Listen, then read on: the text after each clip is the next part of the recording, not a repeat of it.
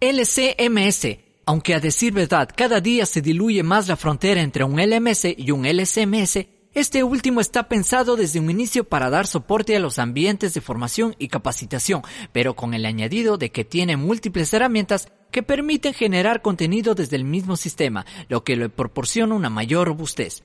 Entre los ejemplos podemos encontrar nuevamente a los LMS anteriores, dado que como decíamos es posible escalarlos añadiendo plugins a la implementación inicial, por ejemplo, Edmod, Modly, Blackboard, SuccessFactors, Skillsoft, Docebo o Pigno LMS, etc. Atendiendo a los costos podemos distinguir dos tipos de plataformas, las comerciales y las de uso libre. Su elección dependerá de las necesidades de la organización y del presupuesto con que se cuente.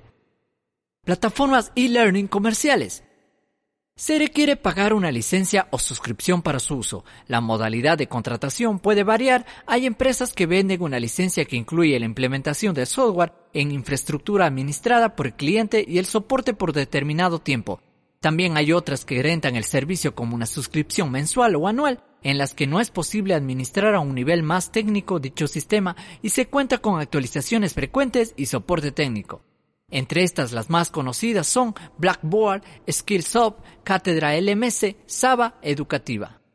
Son sistemas generalmente robustos y bastante documentados con diversas funcionalidades que pueden expandirse de acuerdo a las necesidades y presupuesto del proyecto. Plataformas e-learning libres. Las plataformas open source o de código abierto como también se las llaman, son generalmente desarrolladas por instituciones educativas o por personas y organizaciones que están vinculadas al sector educativo.